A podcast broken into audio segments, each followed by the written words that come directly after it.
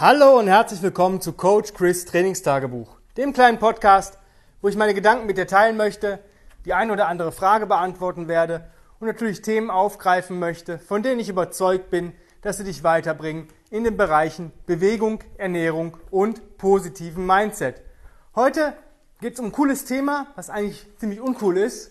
Ähm, und ich habe eine Anfrage bekommen, wie ich denn zum Thema Reha, Verletzungen und solche Geschichten stehe, wie da die Bewegung aussehen sollte, weil im Reha-Sport ja dann gesagt wird, man soll im Kraftausdauerbereich ähm, trainieren und die Seite, sage ich mal, oder die verletzte Seite, gerade wenn jetzt ein Arm in Gips war oder ein Bein in Gips war, dann mit mehr Sätzen belasten. Und ich bin da ganz anderer Meinung.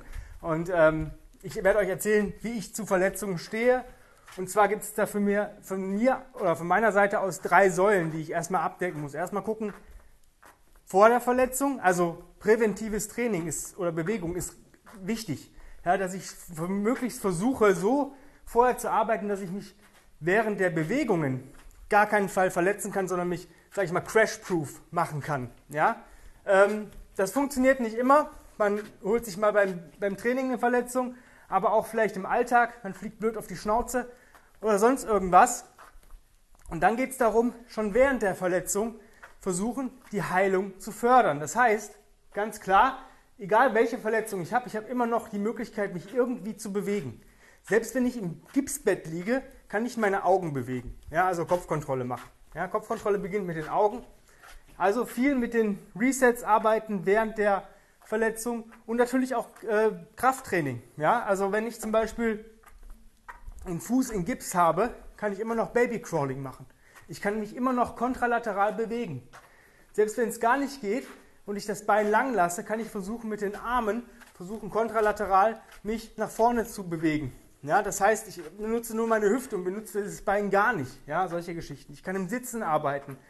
Wenn ich einen Arm in Gips habe, ähm, geht dasselbe. Ich kann einarmige Sachen machen. Es gibt Studien, die gezeigt haben, dass wenn ich die, sage ich mal, nicht verletzte Seite ordentlich belaste, es trotzdem die Wachstumshormone, die ich ausschütte, ja, die Heilung auf der anderen Seite fördern, weil der Körper ist immer was Ganzes. Wenn ich äh, irgendwo Wachstumshormone ausschütte, dann geht es nicht nur in diese Stelle. Deswegen wachsen auch Muskeln, die ich nicht trainiere. Wenn ich zum Beispiel große Muskelgruppen wie Beine zum Beispiel schwer belaste, dann werde ich auch grundum stärker, weil die Wachstumshormone auf den ganzen Körper gehen. Natürlich bei der, beim Backsquat oder bei der Kniebeuge mit der Hantel im Nacken, ja, ähm, werden natürlich auch andere Muskeln gefordert, um zu stabilisieren, klar. Aber wenn ich die Seite, die verletzt ist, belaste, schütte ich Wachstumshormone im ganzen Körper aus und somit wird da auch der, der Muskelabbau ein bisschen gebremst und solche Geschichten. Das ist Punkt 1. Das heißt, während der Verletzung nicht ruhen, sondern wer rastet, der rostet. Selbst wenn ich eine Rückenverletzung habe oder sonst irgendwas, kann ich mich bewegen. Ich spreche da aus Erfahrung. Ich hatte eine Rückenverletzung letztes Jahr, oder dieses Jahr gehabt. Ich hatte letztes Jahr den Finger äh, operiert gehabt. Es ging immer mit Bewegung. Es ging mir deutlich besser. A, auch von der Psyche her, dass ich konnte mich bewegen, ich konnte was tun. Ja? Und B, habe ich das Gefühl gehabt, dass meine Heilung voranschritt. Und zwar schneller, als wenn ich, glaube ich, mich nicht belastet hätte.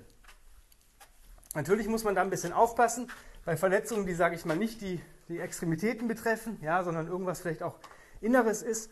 Ähm, nur so weit belasten, wie ähm, es sich gut anfühlt. Niemals in den Schmerz. Wenn, sage ich mal, eine Rückenverletzung vorliegt, dann immer bis kurz vor dem Schmerz. Ja, man muss sich da so ein bisschen rantasten, das macht aber ein guter Trainer eigentlich. Der tastet sich ran und weiß auch, welche Bewegungen für welche Verletzungen gut sind. Ja, wenn der es nicht weiß, dann hast du den falschen Trainer. Jetzt geht es darum, okay, die Verletzung ist weg, beispielsweise Arm oder Bein ist nicht mehr im Gips. Was mache ich jetzt? Da war die Sache, die ich heute Morgen als Frage gestellt bekommen habe. Ja, man sagt, weiß nicht, drei Sätze auf der gesunden Seite und fünf Sätze auf der ähm, erkrankten Seite. Und das ist völliger Quatsch. Weil damit mache ich eins, und sage ich mal, gerade nach einem Gips oder nach einer Verletzung, wo ich, wo ich eingeschränkt war, wo ich das Gelenk oder die Extremität nicht belasten konnte, ja, ist natürlich von 0 auf 100. Ne, direkt fünf Sätze. Super. Nee, wir nehmen, und das ist meine Meinung, so arbeite ich mit meinen verletzten Kunden, und bis dato hat es immer funktioniert und so arbeite ich bei mir selber auch. Ich nehme die verletzte Seite als Ausgangspunkt. Ja? Starte, wo du stehst, nutze, was du hast, tue, was du kannst. Das heißt, eine Kette ist nur so stark wie ihr schwächstes Glied. Und wenn ich vorher mir den Arm gebrochen habe, ja, sagen wir mal Unterarm, Elle, Speiche durch, ja, glatter Bruch, sechs bis acht Wochen Gips wahrscheinlich, ohne irgendwelche Schrauben, ohne irgendwelche Nägel, ja, und ich habe vorher mit 40 Kilo Get-Ups gemacht, dann werde ich nicht mit 40 Kilo Get-Up machen können, ja. Und wenn ich dann halt mit der verletzten Seite vielleicht mit 8 oder mit 4 Kilo Get-Up mache, dann macht die unverletzte Seite das auch, ja. Wir tasten uns so lange ran, bis ich mich, ich steigere mich nur bei der verletzten Seite. Ja? Die gesunde Seite kann das ja ab. Ja, die, die weiß ja, dass es gut funktioniert. Die hat ja auch mit diesen leichten Gewichten gar kein Problem. Ja, das heißt, so lange arbeiten, bis, sich die, bis man wieder gleich ist oder auf den Stand von vorher. Das heißt, da brauchen wir ein bisschen Zeit. Nicht anfangen jetzt hier 4 Kilo auf der linken Seite, weil Arm gebrochen und 40 Kilo auf der rechten Seite. Das, das heißt, ich versuche diese Diskrepanz, die ja aufgetreten ist, durch diese Ruhe, die ja notwendig war bei einem gebrochenen Arm. Das geht ja gar nicht anders. Ich kann ja nicht den Arm dann wieder benutzen direkt äh, oder während des Gipses. Wäre ja blöd, wenn ich dann den, die starke Seite ja, äh, oder die stärkere Seite noch weiter auftrainiere. Ja, das heißt, ich nehme die verletzte Seite, immer die Verletzung als Ausgangspunkt und daraus ähm, resultiert mein weiteres Training, gerade in der Reha oder in der Belastung nach der Verletzung, wenn es abgeheilt ist. Ich muss anfangen, da, wo ich stehe. Und das ist die verletzte Seite. Und da ist nicht irgendwie, ich nehme jetzt, mache jetzt mehr oder auf der gesunden Seite. Nein, ich mache die verletzte Seite so, wie sie funktioniert und wie sie es gut anfühlt. Und die gesunde Seite macht auch nur das. Nicht mehr und nicht weniger. Natürlich kann ich mit vielen Resets da schneller hinkommen. Ja, ich kann auch mal einarmig rocken oder einbeinig rocken, solche Geschichten, wenn es ums Extremitäten geht. Aber es sollte halt ein guter Trainer halt wissen, welche Resets dann gut sind und vielleicht besser sind für die verletzte Seite. Gerade Stabilität ähm, ist wichtig. Ja, so Halteübungen, vielleicht am Anfang auch regressiert, das, was halt geht. Ja, man muss halt gucken, wie lange war denn die Extremität eingeschränkt. Ich habe Leute, die haben eine Schiene für eine Woche, weil irgendwas geprellt ist. Da kann ich ganz anders arbeiten, als wenn ich jemanden habe, der jetzt acht Wochen einen Gips hatte. Ja? Und da muss man auch gucken, auch wenn man merkt, die Verletzung, gerade jetzt, wenn es eine Rückenverletzung zum Beispiel ist, ist besser geworden, dann auch nicht wieder von 0 auf 100, sondern locker. Ja? Ihr habt Zeit. Und das ist ganz wichtig. Und die meisten Trainer wissen das, dass Zeit halt alle Wunden. Ja? Und lieber eine Woche vielleicht noch länger bei einem niedrigeren Gewicht oder bei einer niedrigeren Progression bleiben, als direkt wieder, wieder Vollgas zu geben, weil das ist nun mal so, der Körper erinnert sich natürlich auch an die Verletzung und hat natürlich auch so ein bisschen das Problem, dass er sagt, ey, das, das ging jetzt nicht, das tat die ganze Zeit weh, ähm, das mache ich jetzt nicht. Ja, das heißt, wir müssen das Nervensystem, diese, diese Information von dieser Verletzung müssen wir löschen oder überschreiben. Ja, und das ist wie bei so einem Computer, das dauert halt ein bisschen. Ja. Das heißt, wir müssen den Reset-Knopf drücken und das ist halt nicht von heute auf morgen getan, sondern man kann immer rechnen, die Zeit, die die Verletzung gedauert hat, wahrscheinlich mal zwei. Habe ich sechs Wochen Gips, brauche ich zwölf Wochen, um wieder auf den Stand von vorher zu kommen. Ungefähr. Ja, das kann man auch nicht pauschalisieren. Jeder Mensch ist anders. Es kommt, wie gesagt, darauf an, was habe ich vor der Verletzung gemacht, was habe ich während der Verletzung gemacht. Und dann kann ich gucken, wo stehe ich jetzt. Ja, und das ist so ein bisschen Try and Error.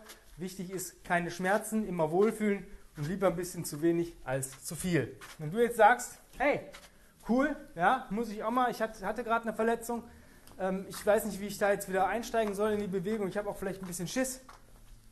Ich brauche jemanden, der mir da ein bisschen mit Rat und Tat zur Seite steht, dann ähm, bin ich der richtige Mann für dich. Ich habe gerade zwei Plätze in mein 1 zu 1 Online-Coaching frei. Ein Platz für Personal Training und ein Platz für Personal und Online-Training in der Kombination.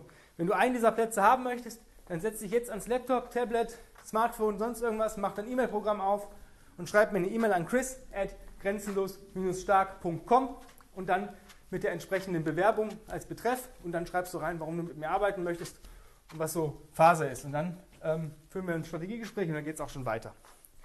In diesem Sinne, ich hoffe, mit diesem Podcast konnte ich dir heute ein bisschen helfen im Bereich Verletzungen und Reha, Prävention, Bewegung und solche Geschichten.